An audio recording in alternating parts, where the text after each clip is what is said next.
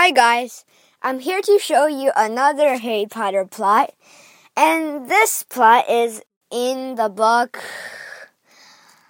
The Deathly Hallows.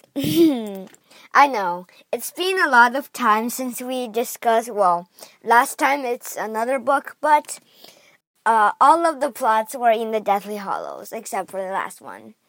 So here it is. In the last part of the Death a last um a last bit of the Deathly Hallows. Well, one of the Deathly Hallows was the Elder Wand, and Dumbledore, having successfully well imprisoned Grindelwald in his own wizarding prison, uh, Dumbledore was one of the owners of the Elder Wand, which needs to like if you need to if you want to truly possess the elder wand and get its like full power you have to kill the last owner. And dumbledore well or defeat the last owner. So dumbledore defeated grindelwald. And snape killed dumbledore. This was all a part of dumbledore and snape's plan to kill voldemort.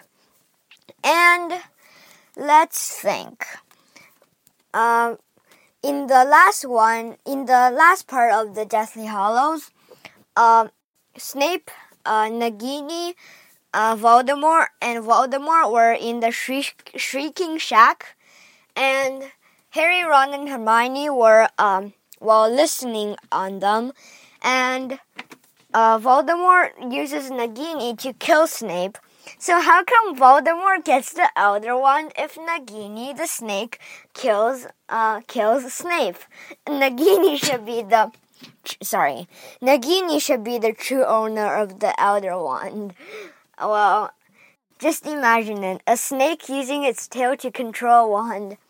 So how come Voldemort gets the wand like Nagini should have it? Goodbye. Hope you found that funny.